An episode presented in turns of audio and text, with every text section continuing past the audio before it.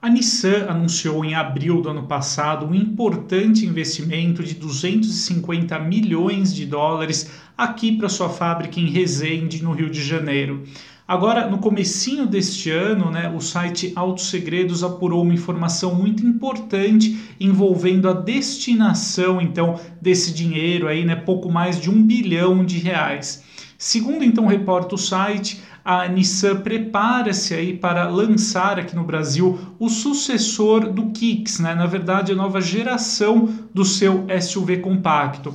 É uma informação bem importante, né, que até então é, ninguém tinha levantado ou apurado sobre esse assunto. E também, é, segundo reporta o Auto Segredos, caberá a, esse, a essa nova geração do Kicks estrear por aqui a tecnologia híbrida e-Power é, essa tecnologia né, de propulsão, pelo menos na minha opinião, ela é bem interessante porque ela opera de um modo híbrido em série, então cabe apenas ao motor elétrico tracionar o modelo e o motor a combustão funciona exclusivamente como um gerador para fornecer energia ali para a bateria principal do sistema.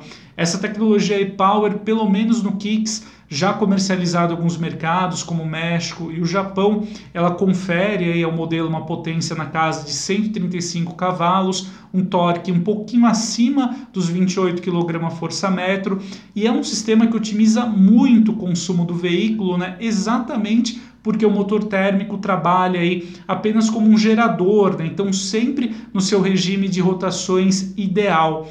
É, segundo Auto Segredos, a previsão é que essa nova geração do Kicks ela deverá ser apresentada entre o fim agora de 2023 e o começo de 2024, é, e ela deverá conviver com a geração atual do SUV, né, que deverá ser reposicionada como uma opção de entrada em configurações ali mais simples, né? Mesmo o sucessor do Kicks ele também deverá ter catálogos mais acessíveis, com motor 1.6 e o câmbio automático CVT. Sem dúvida o Kicks hoje ele precisa de uma renovação, né? principalmente porque a cabine ele já mostra-se um pouco datada, é um modelo com espaço interno um pouquinho acanhado né? em relação a modelos mais novos, como o Tracker, o T-Cross, por exemplo, que precisa de uma renovação. Então, sem dúvida, é uma notícia bem importante para a gente acompanhar de perto, uma vez que deve trazer aí para o portfólio nacional da Nissan uma competitividade bem maior.